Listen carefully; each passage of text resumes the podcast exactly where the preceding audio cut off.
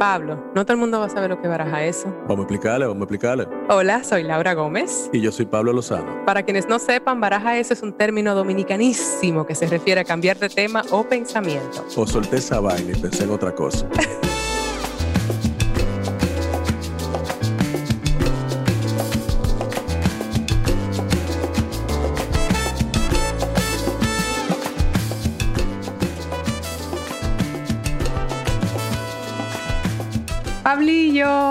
Hola Laura, ¿cómo estás? Esa es tu nueva voz. Es mi nueva voz para toda mi fanaticada. Eh, es mi nueva voz de, de locutor. Ok. De Baraja Eso. ¿Cómo están todos y todas?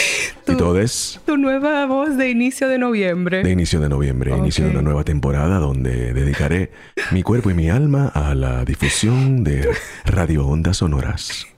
Suerte que yo te tengo a ti para empezar los lunes bien, bien entretenida. De verdad Sí, que yo, yo no, no creo que pueda mantener la voz por, por el programa entero. ya se acabó el rol. me estaba doliendo, me estaba doliendo. Tú sabes que... Es que estoy muy feliz en el día de hoy. Sí, ¿verdad que Claro. sí? Tenemos a alguien muy especial aquí con nosotros. Bueno, a ver, primero que el tema del cine, que, que a mí me apasiona Claro. tanto, a ti te apasiona tanto. eh, yo, te- yo quería comentar antes como de, siquiera dar un, un hint de, de con quién vamos a conversar, de lo que ha sido esta transición mía de Nueva York a Santo Domingo, de estar aquí y estar viendo todo lo que está pasando en términos de, de pelis, de películas, ¿verdad? Que están como muy al nivel así de nuestros hermanos latinoamericanos. A mí me hace mucha ilusión. Claro, mano, que nosotros tenemos una ley de cine que es la envidia ahora mismo de Latinoamérica y del mundo, ¿tú entiendes? O sea, una industria que, que ha crecido mucho en los últimos 10 años y, y ya por fin estamos como en un nivel, como tú dices, técnico y artístico donde se están haciendo cosas interesantes. Muy chula. Entonces, de verdad que en esa, como en luz de eso, eh, llamé a este amigo nuestro, un amigo en común. Porque además ustedes a la par tienen, eh, están presentando películas en el cine dominicano que están comenzando a verse en festivales. Tú con tu película que produjiste Candela y nuestro invitado. Del día de hoy.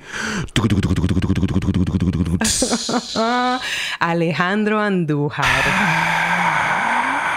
que recientemente ha presentado su película El Blanco. Ya tuvimos a Judy Rodríguez en Baraja Es hablando de, de su rol en esa película. Y nada, yo la he visto un par de veces. Recientemente fue el estreno y la premiere en, en República Dominicana. Y vamos a hablar con este cineasta, guionista. Grande, grande. eh, maravilloso y otro personaje. Me, me, me rodean los personajes hoy. Pablo Lozano y nuestro invitado de honor, Alejandro Andújar. Hello, guys. Nice to be here in the Oh. Dominican Republic. hello, hello. Nice to have you in the country. Ah, yeah, pues, well, Ajá. let's talk about movies, ¿no? Okay. Bueno, ya, voy a- Muy- muy ese- ese- ese- ese- mi vocabulario en inglés se acabó. ahí. Ya, se acabó. Señor Alejandro, es un duro. Esta es su segunda película. Su primera película fue impactante. Es un cineasta eh, coherente con, con su mundo interior y con lo que saca hacia afuera, ¿verdad? Para mostrarnos. O sea, que es un director que parte de la vulnerabilidad. Eh, es algo que yo respeto mucho y la verdad que estoy muy contento. Pablo, tú exageras. En realidad, todas las películas, El hombre que cuida y El blanco, todas iniciaron como una historia de amor. No sé por qué terminaron así. Esa es tú siempre tu historia. Claro, o Comenzamos sea, con la eran felices, iniciaron felices, eran historias felices, daban risa y de repente algo el hombre que cuida, entonces la película más triste y deprimente del mundo.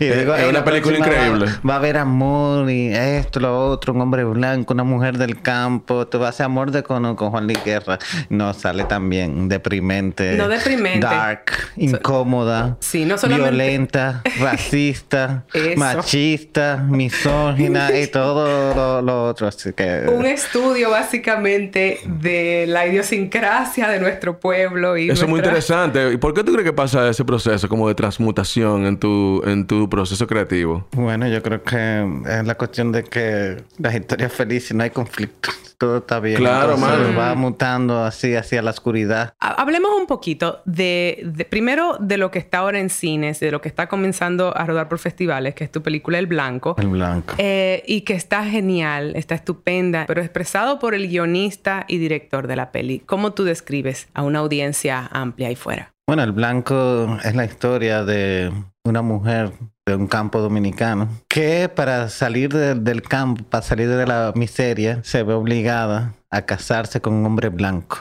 La idea de que el hombre blanco, un blanco extranjero, este va a ser el tipo que le va a llenar de cuarto, esto, lo otro, y, la va a sacar del campo y la va a sacar del país. Pero el hombre blanco lo que hace es que la mete en una casa en el campo, más lejos del pueblo, y no la deja salir, esto, lo otro. Ella quiere intentar quedar embarazada para ver si por lo menos mejora la raza, ¿no? Esa cosa de... Y de ahí creo que la película es un viaje al infierno, todo lo que va a pasar. Y nada, no quiero seguir contándole. Está en el cine a partir de no spoilers. Fine Arts. En Fine Arts, está en cines dominicanos. Sin embargo, eh, nuestras productoras aquí de Baraja Eso, que están desde México, preguntaban que cuándo y cómo se puede ver en otros países, específicamente allá. Mira, el recorrido internacional va a empezar ahora. Nuestra gente de venta Figa Films han, tenido películas como Pelo Malo. Mm, buenísima. Entonces, nada, ellos la empezaron a mover. Pero yo quería estrenarla en Dominicana primero. Porque la misma idea de la película es que no, el extranjero es el que te va a salvar. Entonces sería como raro de que no, estrenamos en Cannes primero. No, como una película de, que estamos haciendo como una crítica de esto de que de que, bueno, de que el blanco no es lo mejor, ¿no? También. Sí. Hay algo que me, que me llama la atención que Pablo menciona como de tu, en cierto modo, y tú mencionabas, inicias en un lugar con un punto de partida, eh, o sea, específico en tu mente, y luego vas a, otras cosas. Me pregunto si es por el hecho de, de, que nuestra sociedad, en cierto modo, te lleva a explorar esos lugares, porque es lo que nos rodea. Esos lugares sórdidos, oscuros. Yo creo que eh, desde un inicio, sí, también hay cosas, hay temas en este país que son tan desiguales, ¿no? La clase social, esto, el racismo.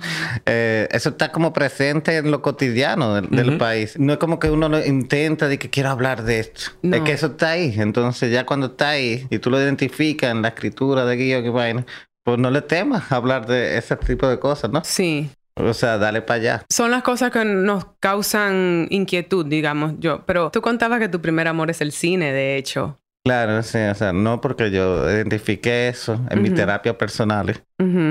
Que, que sí, lo, la primera cosa que uno se enamoró en la vida fue del cine, así, o sea. Entonces después aparecieron las mujeres y me quitaron ese amor. Porque cuando estoy deprimido ni quiero ver películas, yo, coño, maldita, así, o sea. Claro. No puedo ir al cine ni siquiera, concho, así, o sea. Te arrebataron tu primer amor. Me arrebataron el primer amor. Y ahora cada relación que tengo, siempre le digo, mira, está el cine, después está tú. Esa, imagínate tú cuál es la esa, es tu primera entrada para. Pero claro. o sea, mira tal cine. Muy bien. Es más, ya yo he votado mujeres de que porque les gustó una película que a mí no me gustó, ya esto no va a funcionar. Claro, claro. O sea, esto no va a funcionar, dejemos esto. Baraja eso.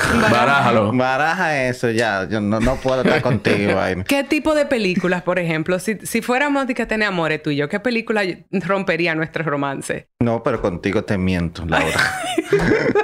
Eh, me gustó esa, estuvo poético. Ahí te miento, así. ¿te gustó No Time to Die? A mí también. este, ya esta conversación tiene un ritmo tan caribeño. Eh, volviendo al blanco, porque estamos aquí hablando de una película que es machista y como violencia de género. Es muy violenta la película y muy incómoda. Y entonces tú dices, ok, ¿hasta dónde lo llegamos? Y bueno, porque no es una película tampoco que tiene un mensaje.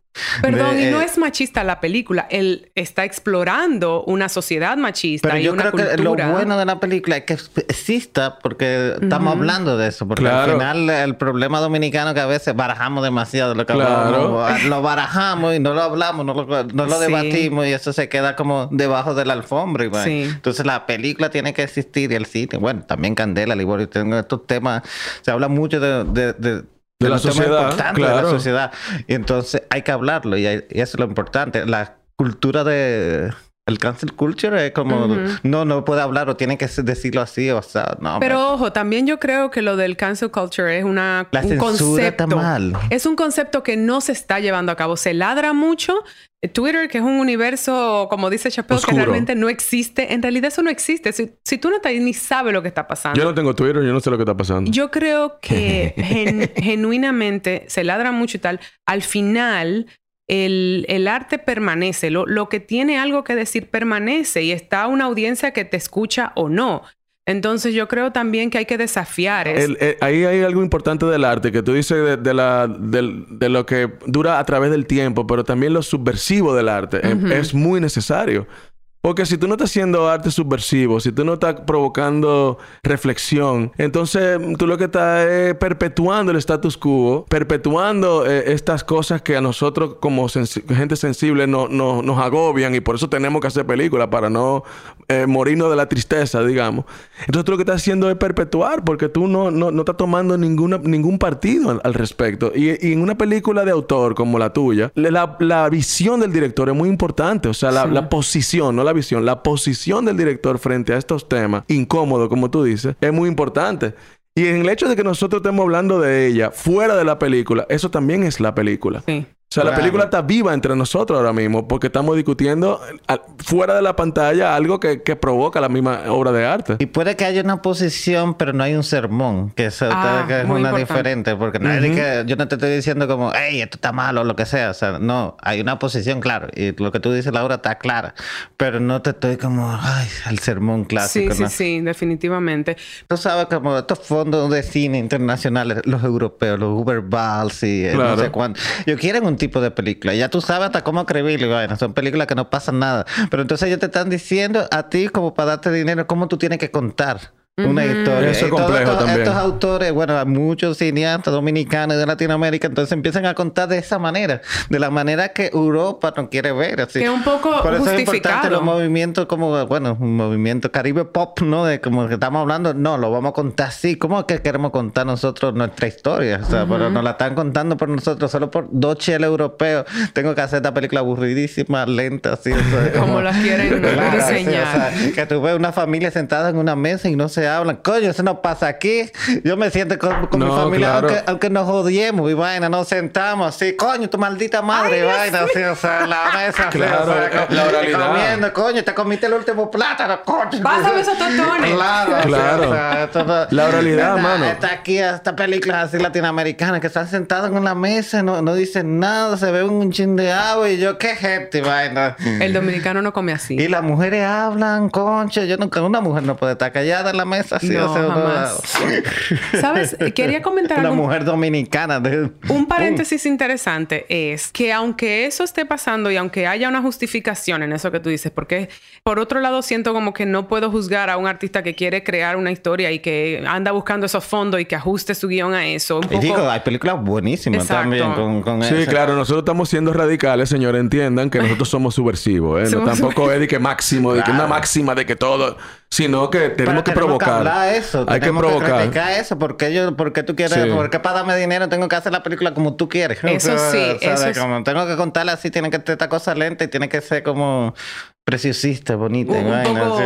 sí, una, ingeniería diseñada para, lo, para un poco alimentar el, gusto europeo y tal. Sin embargo, creo que aquí se está creando un cine muy interesante, a pesar de esas limitaciones que nos quieren el cine, imponer. El, cine de nosotros ya no está dependiendo de los fondos. Lo bueno de la ley de cine es que estamos haciendo nuestra película con nuestros propios recursos y estamos mandando a la mierda un poco los fondos de fuera. Así, o sea, entonces eso ayuda de que salga una candela, salga una Liborio, salga Blanco. Eh, una obra maestra. Eh. una gran obra, una gran obra trascendental como es El Blanco. Sí. Sí, mira, mi, experiencia con los fondos ha sido eh, muy interesante porque como yo estoy produciendo la nueva película de Nelson, que para mí Nelson es un director caribeño, Nelson Carlos de los Santos, para los que no lo conocen, tuvo una película que se llamó Cocote, que tuvo muy, mucho éxito internacional. Para mí él es una voz única también en el Caribe y ha, logrado imponer su manera de ver eh, el mundo y, y, ha logrado colaboración de, de, estos fondos. Y él me dijo algo muy interesante que yo quiero traer a colación. Él me dijo, mira Pablo, ¿tú sabes por qué yo decido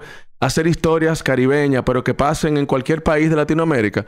Porque nosotros empezamos a hablar de cine del mundo cuando los europeos comenzaron a viajar y a filmar por el mundo. ¿Por qué nosotros como directores latinoamericanos no podemos viajar por Latinoamérica y filmar donde, donde sintamos que queramos contar nuestras historias? Y eso a mí me dio durísimo. Porque él está hablando de una relación, o sea, de una identidad fruto de la relación que ha sido lo que ha construido los pueblos latinoamericanos. O sea, nosotros somos el fruto de la relación colonial con aborigen, con no sé qué. Y esto es un tipo que decide irse a filmar a Colombia y que para nosotros ha sido muy complejo demostrar que la película ¿De dónde es la película? ¿Cuál es la nacionalidad de la película? Y eso, esas, ese tipo de conversaciones no se tendrían si es un, director europeo, fuera una película europea. Es, un francés, es una película francesa, aunque esté filmando en el Congo. Pero tú eres dominicano y quieres filmar en Colombia, espérate, ¿de dónde es la película? O sea, ¿entiendes? Es, muy interesante eso. y nosotros como artistas, yo creo que, o, lo estoy disfrutando con, con este director, abrazar esa cosa de la relación y entender esta cosa del mestizaje me está ayudando mucho incluso a entenderme yo como persona, a entenderme yo, a mi voz como artista, ¿tú entiendes? Yo todavía estoy intentando entender lo que es un dominicano. Porque estamos claro que uno se pasa parte, como estamos unos isleños, la mayor parte de, la vida de uno, yo creo que uno pensaba irse. Irse. ese era el sueño. Lograrlo fuera y vayan. Ya como a esta edad, uno está cayendo en la realidad. Ok, Estoy aquí, estamos haciendo películas. Ahora, ¿quién soy? ¿Qué, es lo que ser dominicano? Antes como de irme como por, el mundo y vaina así, o sea, de ah, que el Caribe, todo lo que sea, como yo, yo no sé lo que ser dominicano todavía. A, mí me parece interesantísimo eso, porque fíjate, yo creo que una cosa que a mí me pasó es que eso mismo yo tenía a, a la edad que me fui a Nueva York, a los 21 años, que era como que no tenía muy claro por supuesto, con 21 años, el asunto de identidad, llego, yo incluso me acuerdo cuando yo le dije a Sonoro, eh, la compañía que nos produce sobre este podcast, era como, mira, nosotros creemos que somos continente, pero realmente somos isla, pero tenemos derecho a que nos escuchen.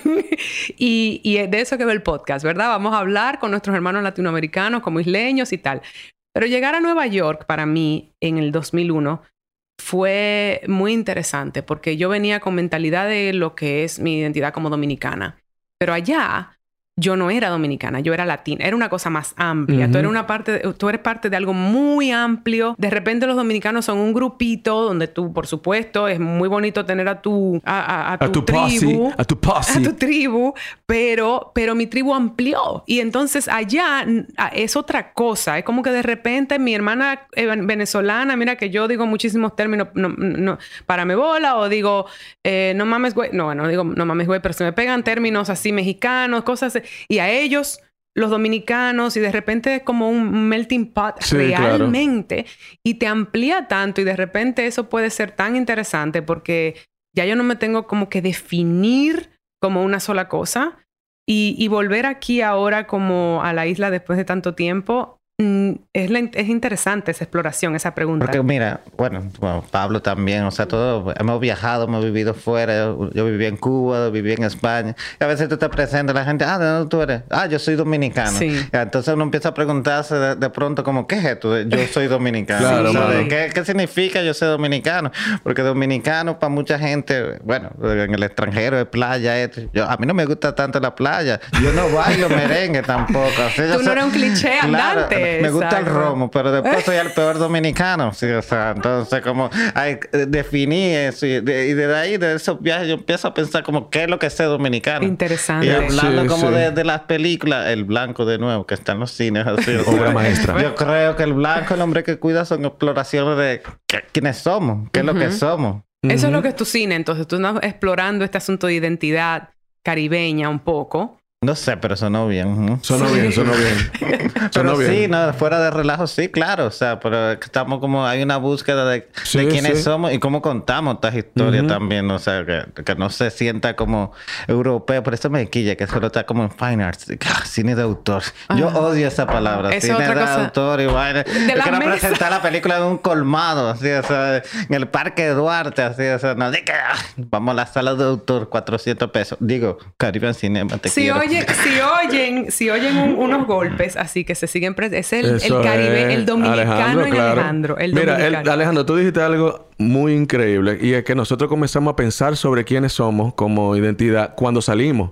Es como una cosa como de mirar desde una perspectiva distinta. Tú lo dijiste Laura también cuando llegaste a Nueva York. Entonces tú miras a este lugar pequeñito que es esta isla donde nosotros somos con otros ojos. Total. Y comienzas a reflexionar desde afuera porque adentro es difícil reflexionar porque es difícil vivir. Y tú dijiste algo sobre el mar que, nosotros decimos también en, Candela y, que, es algo como que, hemos comenzado a hablar. Que para mucha gente el mar es, es fiesta, vacaciones, eh, gozadera. Y para nosotros el mar es... Es la es- prisión. Y las palmeras son las barras. las barras que te dicen a ti, hasta aquí llega el territorio donde tú puedes desarrollarte. Este es el límite de, de tu movimiento. Que eso, un- una persona que cree que en un continente no lo vive. Porque por más que sea, es verdad que hay fronteras y todo, pero esa idea de que lo que hay es una inmensidad de mar que si tú entras ahí abajo te ahoga, ese concepto de, de enjaulado, eso lo tenemos los isleños.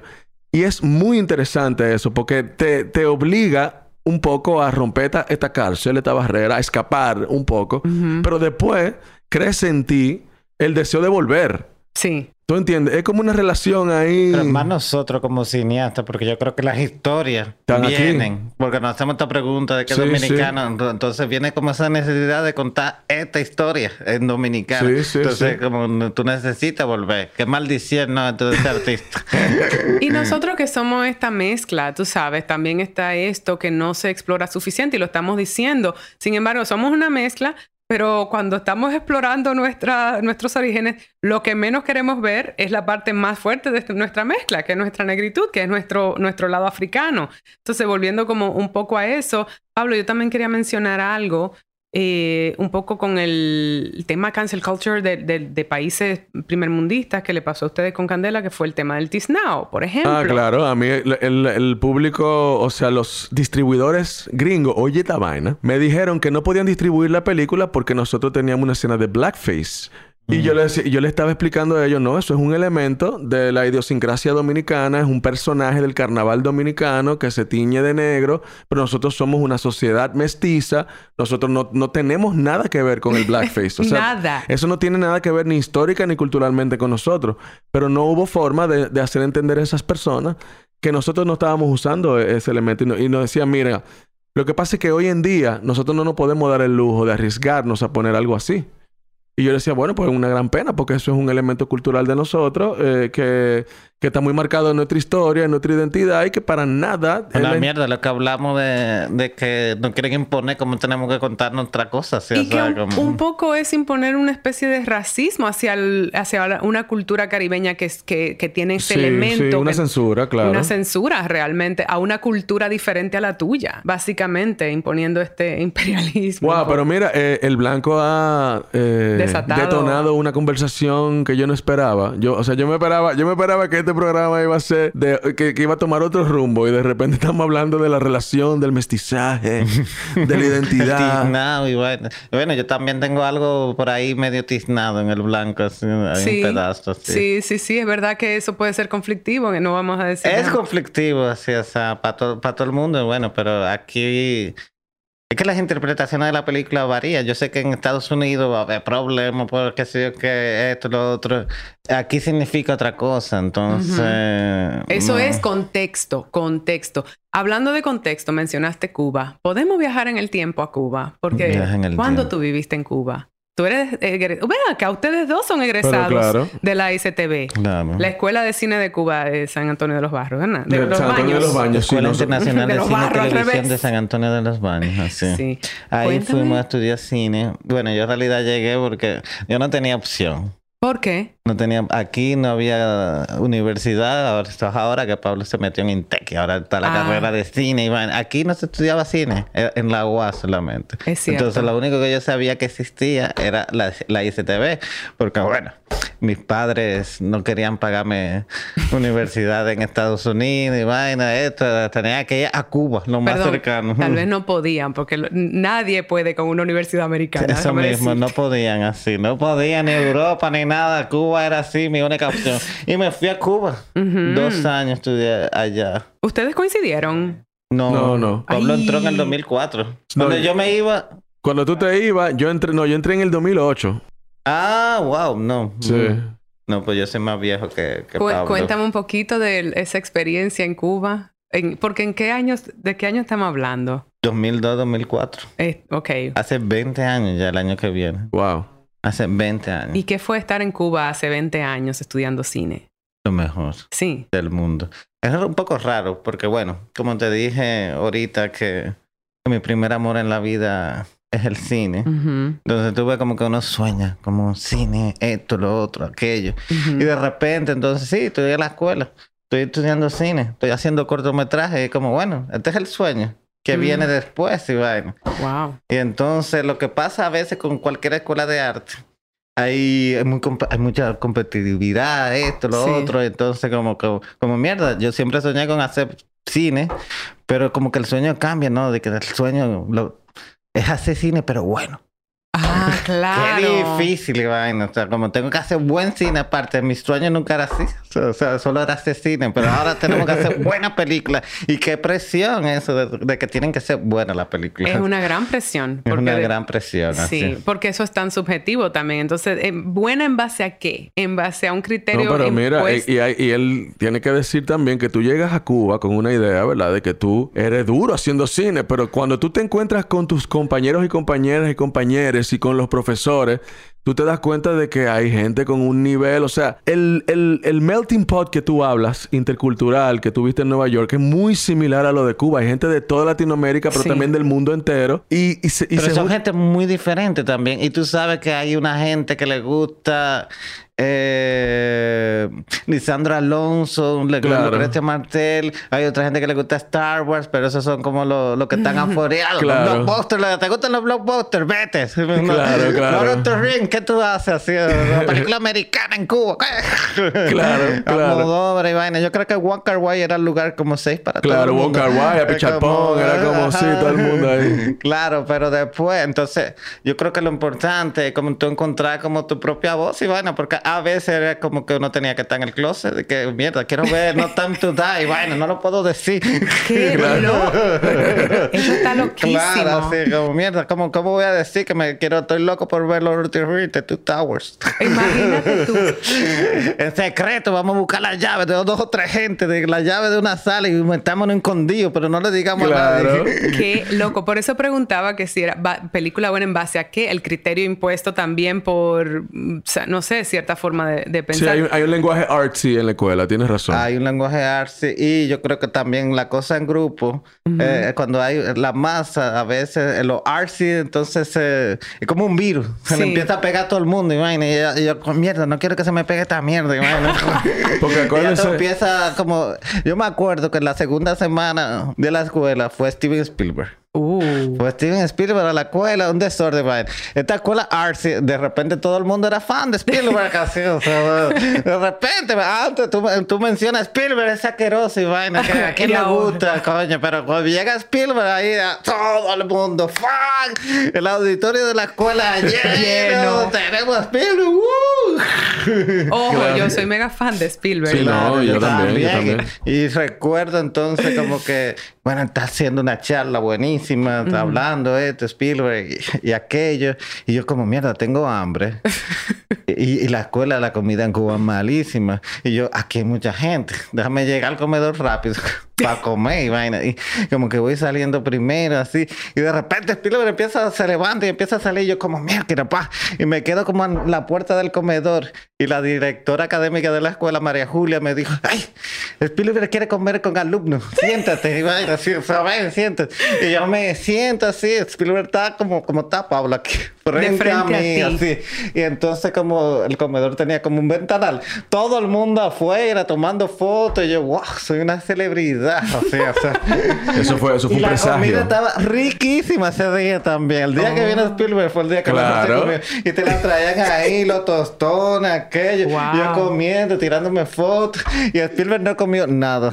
Porque yo creo que tenía miedo de que... Le fuera a caer algo La mal. intoxicación Wow. y vaina. Spielberg ahí hablando de sus películas favoritas, aquello. Le iba a presentar Minority Report a la noche. En serio. Ajá, en, en el- la Cinemateca, en el. Buenísima esa película, por Sí, cierto. buenísima. Digo, diciendo que yo que, que tengo un gusto bastante amplio en cuanto a mi paladar de cine. Yo soy mega, me, me gusta el cine de autor, me gusta el cine artsy, me encantan las películas de Hollywood comerciales y son buenas. O sea, Jaws para mí es una obra, una obra maestra, ¿tú entiendes? Hablando de películas que también tienen un subtexto social y que estudian un poco ahí el Mm. capitalismo y tal. Spielberg me dijo ese, día ahí en otro almuerzo de 20 minutos. Ajá. Me recomendó una película, Punch Drunk Love. Uh. que no había uf, salido. una de mis películas favoritas. Anderson y vaina. Y yo, Sí. coño, será tan buena. Bueno, yo Buenísima. había visto Magnolia. recuerdo cuando vi Punch Drunk Love, yo, mierda, Spielberg es bueno. Es Y bu- ahí me volví a ser más fan todavía de Spielberg. Mi Claro. mentor, puedo decir, ¿no? Punch Drunk Love. Claro, De me Paul una encanta. obra maestra. Tú, Sí. es una película feliz. O sea, ¿por qué no podemos hacer eso? Pablo, produce una, Estoy una en eso, estoy película en de, eso. de amor. Te lo prometo que estoy en eso. Estoy produciendo películas de amor ya. ¿Tendrías de amor? Sí, claro. ¿Qué? ¿Y por qué? Eh, Books and Reels parece como, como un poco Punch Drunk Love, en cierta forma. Mm, yo sabía, man. Sí, hay que decir, el contexto de la escuela, señores, nosotros nos meten en un, en un eh, internado, en medio de un, de un sembradío de naranjas, o sea, donde no hay nada alrededor por kilómetros, y estamos todos trancados ahí. Por eso cuando Alejandro dice, no, porque se forman unos grupos y unas bandas y, como que todo se te va pegando, pasa lo mismo que, y tú lo viviste en, en- en Orange is the New Black, que en las cárceles. Sí. O sea, en cierta medida nosotros se forman bandas, se forman grupos, se forman... Se hace tribal. Lo peor es cuando tú tienes una noviecita así, o sea, que terminan y tú ves a la noviecita bailando con otro todos los días. Todo se intensifica. Ahí tú tienes que entregar, encerrarte en tu cuarto y vaina. La ves desayunando con otro tipo y yo como mierda, seguro cingaron anoche. Es más, a veces tú pasas por el pasillo y lo oyes cingando y es como, mierda, ya no gritaba así conmigo. Toda una Ella no película. sentía ese placer y yo creo que está gritando de maldad para que yo la oiga. Entonces todas esas cosas se intensifican y tú vives 10 vidas en la Claro. Escuela de Cine de Cuba. Y eso alimenta también tu visión como artista. Por supuesto. Tú sales de ahí, tú sales de ahí, mi hermano, listo para, para contar historias. Mira, tú has mencionado dos cosas que son para mí pilares como de cómo la industria se ha, se ha dedicado a definir el cine, que son el sexo y la violencia. Ah, total. Y eso es algo que, que el cine como ha sabido comercializar de- de- en, en cierta forma. O sea, ya hay fórmulas donde hay un par de tiros y un par de cosas y no tiene que haber eh, eh, historia. No tiene que haber, o sea, sino que la sensación eh, generada en el espectador de, de- de intranquilidad a través de la violencia o de excitación o placer inmediato es lo que vende en una película. Es raro, Pablo, porque de alguna manera el primer beso tú lo viste en una pantalla. La primera cingadera tú la viste en una película y vaina. O sea, como que hay algo así que se te mete. E igual, es como cuando fue, es el momento que tú empiezas a cingar por ti mismo. Así de que, porque al primero Ah, es como una copia Puedo de- servir de traductora para Ajá. otros países que no tengan ese amor. A- término. a follar, para, así, tener, o sea. sí, para tener sexo. Exacto, Sí. porque es eso. Entonces, como que tu primera educación sexual fue por el cine. Así, o sea, de Sí, como- un poco sí. Es interesante porque además eh, lo que ustedes estaban conversando anteriormente de ese espacio que te va entrenando, yo también lo tuve un poco como actriz con mi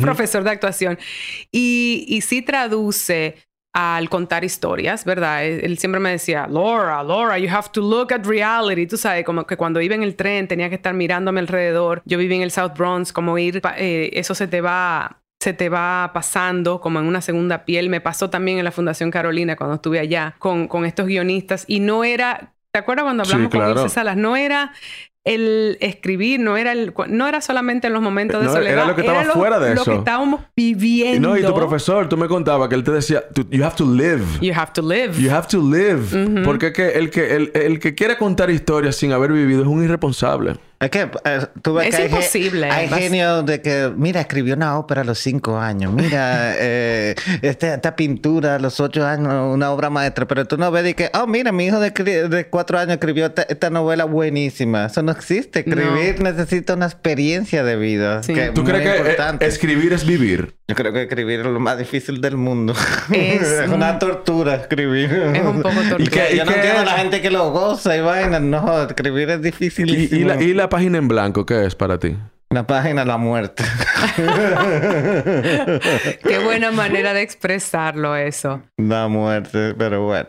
Entonces, espérate, tenemos el blanco en cines, va a estar siendo distribuida a otros países. Estén Claro. atentos. Claro. No importa que no sea, si son de la República Dominicana, vayan ya a Se- verla. seguro llega a México en algún momento del Sí. 2022. Claro. Eh, y bueno, seguro llega a Latinoamérica en algún momento del Y- 2022. Y yo espero que cuando llegue me lleven, porque yo sí gozo en México. Ese país sí me gusta. Ay, sí, qué o sea, como gozar.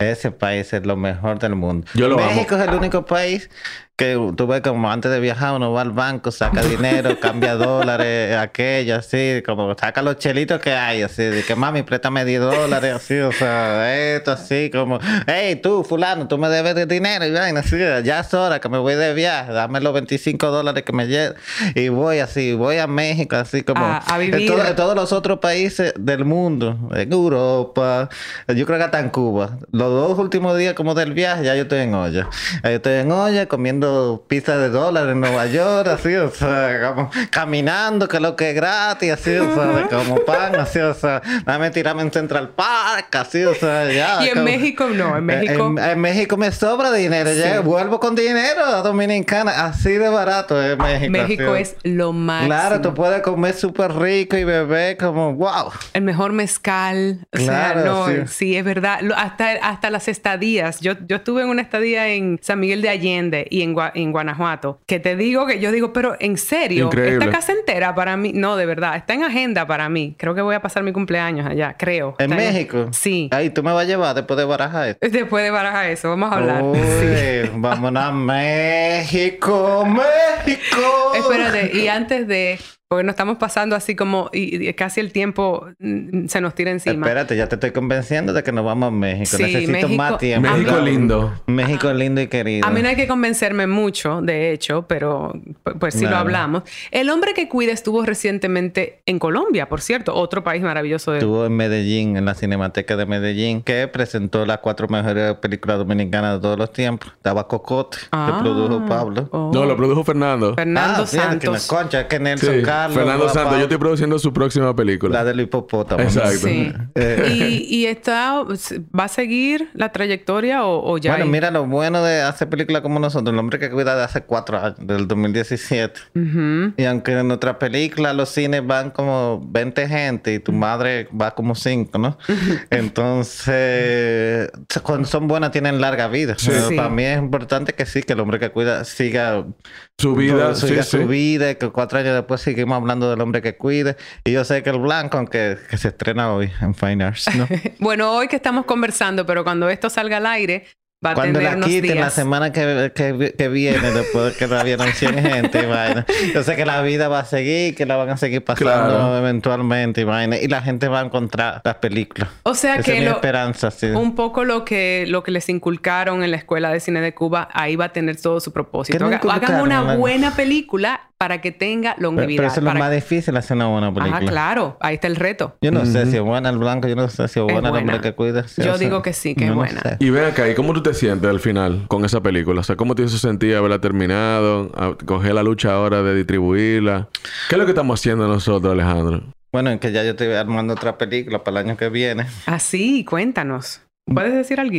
Eh, Es el año que viene. Ok, eso es todo. ya así como que una primicia el año que viene. Claro, ya. eso es algo que la gente tam- también no sabe. O sea, la gente asocia a los directores con el glamour de los estrenos y la cosa y no saben que un director siempre está trabajando. Sí. Un director autor que escribe sus, sus películas, ¿verdad? Porque Sí. Tenemos que hacerlo si no nos morimos de hambre. Exactamente. Por eso que la página en blanco, fuck that, yo estoy en una olla, necesito cerveza. cuando, llega la, cuando llega la cuenta de la luz, ¡ay, concha, déjame escribir! Página en blanco se acabó, así, así. Interesante. así mismo, cuando llega la alfombra roja, ya él está trabajando en otro proyecto. Él no lo disfruta eso. Yo te voy a no hay tiempo para eso. También, o sea, la película te destroza. Yo me acuerdo del hombre que cuida mi, mi ópera prima hace cinco años. Yo era un hombre feliz. Yo era guionista de encargo. Escribía comedia malas, así, dominicanas. me pagaban bien, así. Yo escribía Lo Tomando, Lo Tomando punto cero. ¡Uh! y a veces trabajaba en peliculitas artísticas. Cristo Rey, Jan Ujú. Gentil y esto. Y nada, pero estaba bien. Así decido hacer como esta película El hombre que cuida. Yo tenía hasta una mujer. Ay. Vivía así con él. Una mujer que me traía el desayuno a la Ay, cama. Así, qué, o sea, qué machista sonó eso, pero bien. Ok, Oye, seguimos. eso es lo más hermoso del mundo. Tú sabes el cariño que yo le daba después de que me Ah, después del desayuno. Bien, muy bien. Bueno, a veces estaba cansado también. Pero bueno. Ok. Entonces, personaje. Al final el hombre que cuida terminé sin un peso, con una deuda grandísima, sin Soltero. mujer, sin nada, así ya como mierda, esto es asesines. Después te dije en la premiere y la gente, felicidades, felicidades, que esta película me destrozó. Te destrozó. Voy a la segunda Wow. con, con el blanco y aquello, casi pierdo una mano, así pleito por acá, pleito por allá, y vaina, y se acabó la película por suerte, así. Pero uno pierde algo, en toda la Sí, película uno sí, termina sí. perdiendo algo destrozado de alguna manera. Y si no es así, s al final es así que se hace en la película. Tú vas a perder algo. Y vas a ganar algo, porque eso es la vida. O Claro, sea, la, la fama de las 50 gente que van a ver la película. No, una, Es verdad, mano. una búsqueda, una, Claro. no sé, que Laura algo. Gómez me trajo baraja esto después de la Por ejemplo, una conversación muy amena y muy grata con amigos. Llévame a México, así, llévame a México y déjame ser tu ámbar, así, o sea, como... Quiero ser tu ámbar, Quiero Laura. ser tu ámbar, así. Eso, eso es un Vamos a hacer una bachata. Quiero ser tu ámbar. Con esa bachata de Pablo Lozano, eh, llegamos a nuestro fin. Por fin, que yo tengo que con un carro público. Gracias, Andújar. Mira, ahí, o sea, la gente a veces ve- ve- mira un director de cine, ¿qué? ¿Qué estará investigando en el carrito público? Esta es parte de una investigación para la próxima película, ¿no? Oye, sí, o sea, como... Bueno, gracias por esta inspiración. Me quedé con el miedito de cuánto voy a perder ya que estoy preparándome para mi primera película el año que viene. Bueno, piensa que vas a ganar si eso te, hace- te da Me da- optimismo. sí, ¿verdad? Vas a ganar muchísimo. Voy a perder días de sueño ¿Quién otra sabe? vez. Si Pablo es el productor, quizás Sí. pierdan esa amistad. ¡No! Pablo, no, no. No, eso no va a pasar. Eso no va a Eso pasar. no va a pasar. Pero puedo perder días de sueño. Métete en amores con alguien ahora y bótalo en la película. Listo. claro, así Estamos. está- Eso estoy es disponible. Ok. Pero cuando es que tú ruedas, porque tú no puedes durar mucho. Hasta la próxima.